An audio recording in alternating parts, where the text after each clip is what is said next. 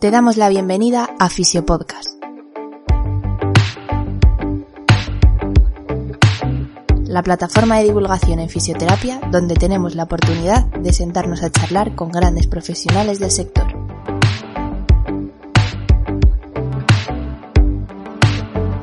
Nuestro lema, fisioterapia sin apellidos y conciencia. Muy buenas compañeros y compañeras. Mi nombre es Rubén Hernández y para mí como siempre es un auténtico placer estar en un episodio más de la Radio Fisio Podcast. Hoy os traigo la segunda parte de la entrevista que realicé a Analista. Si todavía no la conoces, pues te recomiendo que vayas al episodio anterior donde comenzamos con una pequeña autopresentación de Ana. En el episodio de hoy profundizamos en la fisioterapia respiratoria, de la que, por suerte, tanto se habla a día de hoy, aunque no lo suficiente. Comenzamos hablando de el papel que juega el entrenamiento de la musculatura respiratoria en el paciente post-COVID.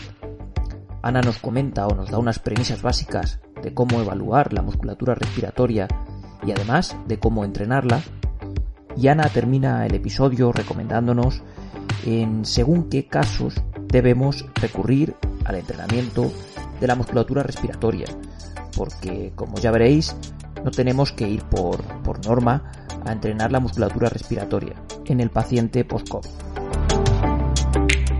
Recordad que podéis encontrarnos en YouTube como Fisiopodcast, donde subimos fragmentos específicos de los episodios en forma de píldoras de conocimiento que transmitimos tanto en formato audio como en el formato de vídeo. Así que si estáis interesados tenéis en las notas del episodio el enlace a nuestro canal y pues bueno agradeceríamos mucho que os suscribierais. A continuación, un mensaje rápido para nuestro patrocinador, Fisiofocus, formación especializada en fisioterapia. Para más información puedes buscarlos en redes sociales o en su página web, donde encontrarás formación tanto en el formato online como en el formato presencial. Haceros un buen café y poneros cómodos porque esto es Fisio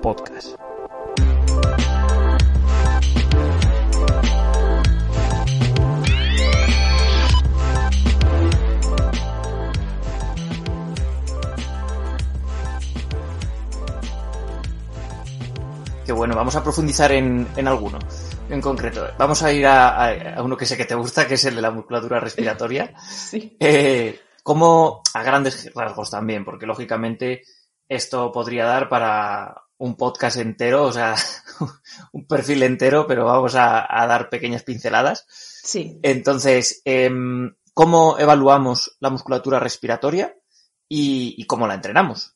A grandes Genial. rasgos. Genial. Vale, me recalcas a grandes rasgos, porque aquí sí que si me enrollo Vale. me avisas, Raúl, eh, Rubén, vale, porque Vale, me encanta vale. este tema. Bueno, y te digo porque me encanta además, porque es algo de lo que También fue tu, tu, claro, tu línea de, de investigación y demás, ¿no?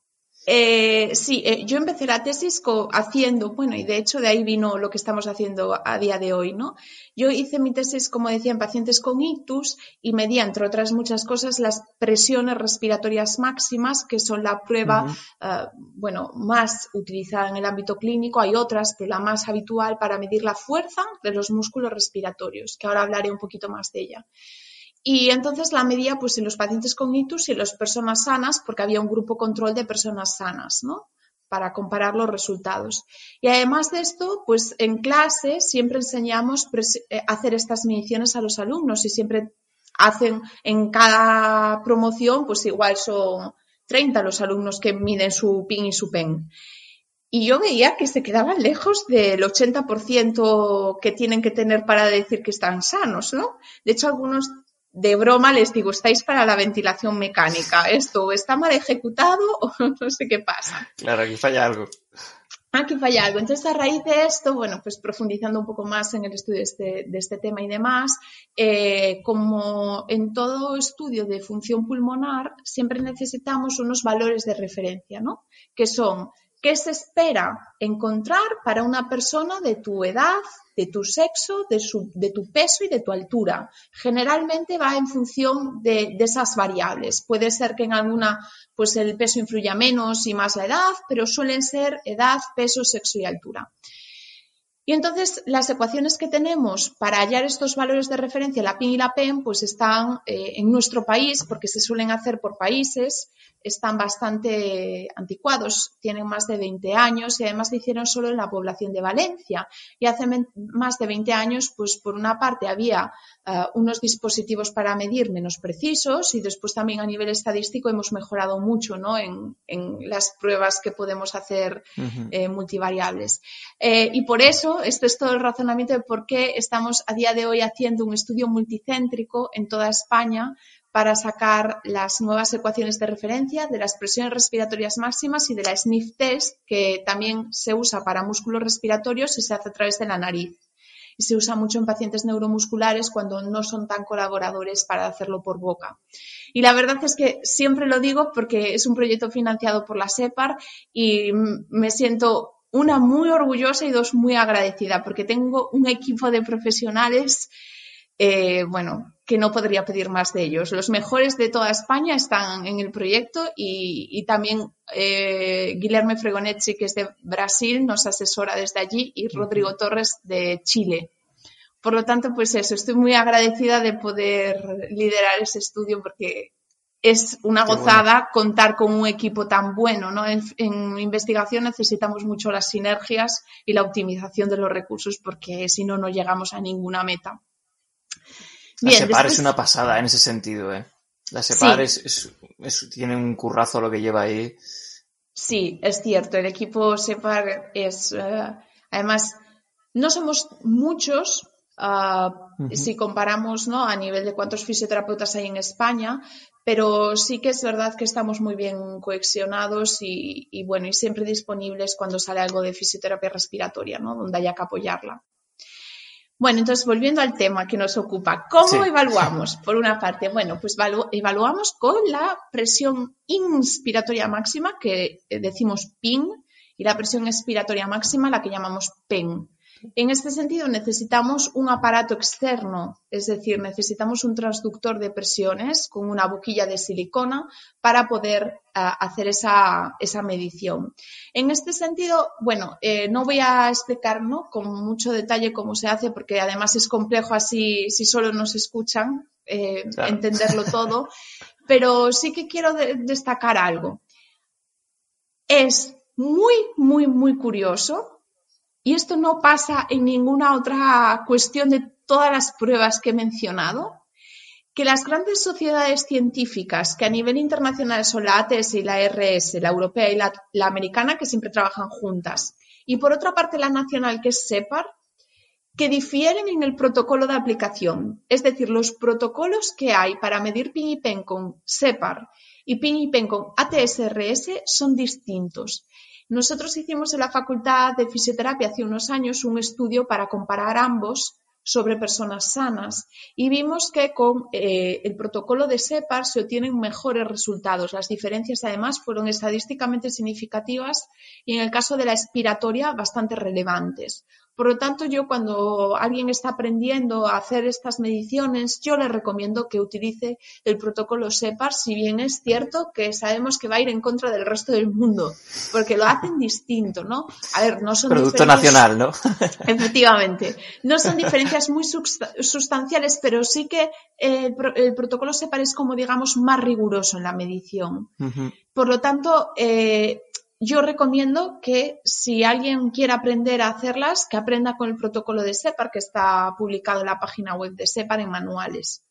Y también eh, lo que siempre recomiendo, aquí sí que soy muy pesada, pero es que puedan enchufar el dispositivo que compren a un software eh, que además suele ser gratuito en el PC en el ordenador, porque es muy importante visionar las gráficas que salen. Necesitamos saber que hay una meseta en la curva de la PIN y la PEN.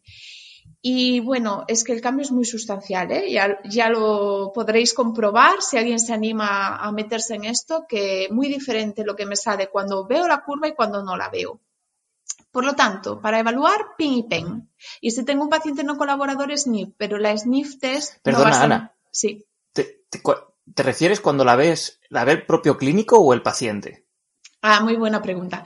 Si la ve Porque ya, estaba pensándolo. Sí, sí, sí, muy buena pregunta. Ah, si la ve, yo me estaba refiriendo ahora al clínico, al que ejecuta. Ajá, vale. ¿Vale? Pero eh, si el paciente la ve, todavía es mejor la maniobra. Nosotros en este caso, en nuestro estudio, no, lo estamos haciendo con feedback visual al paciente, bueno, por diversos motivos. Porque, bueno, entre nuestra población eh, es importante, creo, mencionarlo, ¿no? Uno de los centros que colabora eh, es eh, la, la, Escuela Universitaria de Fisioterapia de la ONCE con dificultades visuales en los investigadores. Pero hay que tener en cuenta que en toda la población también tenemos podemos tener esta dificultad. Entonces, para que todo sea muy homogéneo, no lo hemos empleado. Eh, sin embargo, eh, si tenéis oportunidad de dejarle ver al paciente la curva, va a mejorar todavía más. Y después, la SNF, eh, generalmente en la COVID no es necesario porque son pacientes colaboradores. Y eh, yo me quedaría para focalizar PIN y PEN. Y después, ¿cómo los entrenamos? Bueno, pues para entrenar los músculos respiratorios necesito un dispositivo externo. En este sentido, tenemos a día de hoy bastantes opciones en el mercado. Tenemos, no sé si podemos decir las marcas comerciales o no. No te preocupes. vale, yo vaya por delante. Esto es muy de andar por casa, no te preocupes. Ninguno de los dos tenemos ningún conflicto de intereses. No recibo dinero de ninguna de ellas ni nada, ni nada parecido. Ni yo. ni tú tampoco. Pues mira, tenemos el Trisol eh, de Respironics, que es un dispositivo muy económico que sirve para inspirar tenemos los dispositivos de Power Breath que tienen un elenco muy grande, desde para deportistas, para eh, pacientes. Después ahora tienen unos electrónicos que van fenomenal y ya miden la PIN, pero evidentemente estamos hablando de unos precios muchísimo más elevados. ¿Estás disfrutando del podcast? Puedes dejarnos tu me gusta o mejor aún, puedes invitarnos a un café y así apoyar al proyecto. Tan solo pincha en el enlace que tienes en la descripción y así tendremos energía suficiente para defender a capa y espada una fisioterapia sin apellidos y conciencia. No te entretengo más, volvemos con el episodio.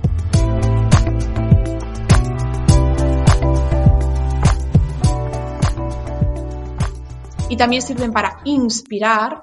Y después hay un aparato que me gusta mucho, muy especialmente este equipo me gusta mucho, que es el Origin Dual Valve, porque sirve para, en un mismo ciclo, entreno los inspiratorios y los expiratorios. Y si quiero eliminar una de las válvulas, la puedo poner a cero, no es ningún problema. Claro, eh, esto me gusta mucho, por ejemplo, cuando hablamos de pacientes con ictus, en donde es importante no solo entrenar músculos inspiratorios, que es, lo que se ha hecho toda la vida por defecto, o sea, siempre eh, pacientes EPOC le entrenamos eh, lo que llamamos IMT de Inspiratory Muscle Training. Eh, pacientes neuromusculares, IMT, mmm, cardiópatas, IMT, bueno, es importante recordar que también hay algunos aparatos que nos ayudan a, mm, entrenar los dos a la vez. ¿Y cómo lo hago? Pues mira, lo hacemos igual que cuando programamos, cuando prescribimos cualquier otro tipo de ejercicio terapéutico, es decir, recordamos las bases ¿no? del entrenamiento. ¿Qué tengo que saber? Tengo que saber la frecuencia, la duración, la intensidad de la carga, el número de series, el número de repeticiones, el volumen total de trabajo, los descansos. Todo esto nada se deja al azar, no hay nada fortuito. Todo lo prescribimos de manera muy rigurosa en función de la valoración y de los objetivos. Por eso yo siempre digo, eh, o sea, es cierto que para medir PIN y PEN hay que tener el aparato y bueno, pues no siempre podemos tener el aparato. Tampoco es un aparato excesivamente eh, costoso, pero no, siempre lo tenemos. Pero yo te pregunto, cuando queremos entrenar el bíceps, como digamos la forma gol estándar de medir la fuerza del bíceps, bueno, la gol estándar es eh, por isocinético, pero bueno, lo que más hacemos, ¿no? En eso, es un poquito más caro. Sí, lo que más hacemos en clínica, que es la 1RM, ¿no? Sí. Bien, pues aquí esto, la PIN y la PEN sería como si dijésemos calcular de una manera muy de andar por casa, ¿eh? porque esto es para entendernos, pero sería calcular la 1RM de los músculos inspiratorios y de los músculos expiratorios. Entonces, siempre entreno a un porcentaje dado, que no siempre es el mismo, de la PIN y la PEN inicial. Y después también es muy importante establecer las progresiones en las cargas, igual que hacemos con el ejercicio terapéutico general de fuerza-resistencia. ¿no? Y aquí en este sentido, para poder establecer una buena progresión, hay que hacer reevaluaciones. Si yo voy a hacer un programa de ocho semanas, no puedo estar ocho semanas entrenando al 30% de la PIN inicial. ¿No? Ahí hay varias estrategias. ¿eh? También lo que podemos hacer es ir aumentando el porcentaje sobre la basal. Bueno, hay diversas estrategias también para ayudar desde el punto de vista clínico a que no tengamos que estar midiendo siempre con el aparato, porque es cierto que, bueno, es también eh, tiempo que consumes, ¿no? Y, que no siempre tienes el aparato disponible. Yo a veces, pues si se lo dejo a alguien, pues se lo vuelvo a dejar a los ocho meses, a las ocho semanas, perdón. Esto es así un poco el resumen, no sé si, he liado mucho o si se ha entendido. Sí, sí, estupendo, estupendo. Y comentabas también que, mm, que, no, que no a todos los pacientes quizás sea necesario que no vayamos por norma ¿no? a entrenar la musculatura respiratoria, sí o sí. Eh, ¿Cuándo tenemos que plantearnos, eh, o, o según, digamos, qué criterios específicos diríamos, pues mira, este paciente es susceptible de, de incluir en el programa de ejercicio terapéutico un bloque de, de musculatura respiratoria, por ejemplo? Mm, esa pregunta es súper buena, Rubén. Y, no es fácil de contestar, ¿eh? si quiero ser rigurosa. Mira, em, dentro del, por supuesto, no, eh, ahora puedo dar alguna recomendación pues un poco más basada en la experiencia para, para el paciente post-COVID y más general, ¿no? Pero si nos centramos un poco en la literatura, eh, el IMT se ha estudiado tradicionalmente y desde hace, porque quiero hacer un paréntesis, claro, ahora me hace mucha gracia que se ha puesto como de moda el entrenamiento de los músculos respiratorios por los deportistas, ¿no? Por, bueno, porque también hay mucho marketing detrás de las casas comerciales. Y yo quiero reivindicar que desde la fisioterapia respiratoria llevamos más de 20 años entrenando músculos respiratorios. Esto no es, para nosotros no es algo novedoso, ¿no? Entonces, por ejemplo, en el paciente con EPOC, lo que clásicamente eh, se ha dicho es que se entrene cuando la PIN y la, PIN, perdón, porque recuerda que solo IMT lo que hacemos eh, en estos pacientes está en 60 centímetros de agua o por debajo. Si está a 60 o menos centímetros de agua, empezamos a entrenar. Ahí se consideraría la debilidad muscular. Eh, mi, experiencia eh, y un poco mi opinión también, ¿no? Es que eh, es muchísimo más óptimo trabajar con valores de referencia respecto al predictivo que trabajar con valores absolutos. Porque fíjate, con la experiencia que tengo, no sé si te puedo preguntar la edad. Sí, sí, sí, claro. 24.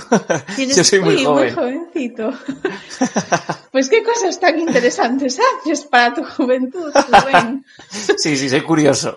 Eres muy curioso, sí, sí. Vale, 24 años. Bueno, y no te he visto de pie, pero cuando mides. Pues 1,85 más o menos. Vale. Hmm. Bueno, pues para esa estatura tu pin tiene que estar así un poco, ¿no? Por, la experiencia de haber medido muchas. Yo, si tengo que apostar, apostaría a que tú al menos llegas a, las, a los 140 centímetros de agua, si insistimos, hacemos una buena técnica y, demás. Ah, puede ser que me haya quedado un poco corto, un poco alta, pero esa podría ser la media para tu altura y tu edad y por ser un varón. Eh, claro, si yo hablo sobre términos absolutos, tú puedes tener 60 centímetros de agua y estar súper lejos de lo que tú puedes dar de ti mismo. O puedes estar relativamente cerca si eres una persona mayor, de una estatura baja, de poco peso, etc. Y, es mujer, que las mujeres tenemos una PIN más baja. Ah, por lo tanto, creo que es importante tener en cuenta los porcentajes. En este sentido, eh, la última guía que hay publicada de, Esther Barreiro dice que en el paciente respiratorio tenemos debilidad de los músculos respiratorios cuando están al 65, entre el 65 y el 80% de su valor predictivo, ¿no? de su referencia, tanto para la PIN como para la PEN. Y fíjate que la horquilla es un poquito amplia, entre 65 y 80, porque ahí podemos aplicar nuestro criterio clínico. Entonces, eh, yo, si el paciente está por debajo del 80%, pero tiene disnea, eh, tiene dificultad para hacer eh, las pruebas de marcha, y siente, pues como digo, ¿no? ese, ese ahogo respiratorio, probaría entrenar músculos respiratorios y ver si con esto mejora o no. Por lo tanto, es muy difícil darte una receta exacta porque ni la comunidad científica ni clínica se ha puesto todavía de acuerdo, pero bajo mi experiencia y mi punto de vista, por ahí van los tiros. Sin olvidarnos nunca después del paciente neurológico. Eh, me salgo un poco del tema, pero puedo, ¿no? Sí, sí, sí, por supuesto. Mira, una de las cosas que me gusta mucho recordar es el tema del entrenamiento de músculos respiratorios en el ictus, en el paciente con ACV. Es curiosísimo porque yo creo que esto no ha pasado en otros ámbitos de la fisioterapia, que en los últimos cinco años se han publicado siete revisiones sistemáticas con metaanálisis del mismo tema. Entrenamiento de músculos respiratorios y ACV. Eh, la única que realmente ha dado el clavo es la que se publicó durante el confinamiento en este, en este mismo año en una revista muy buena.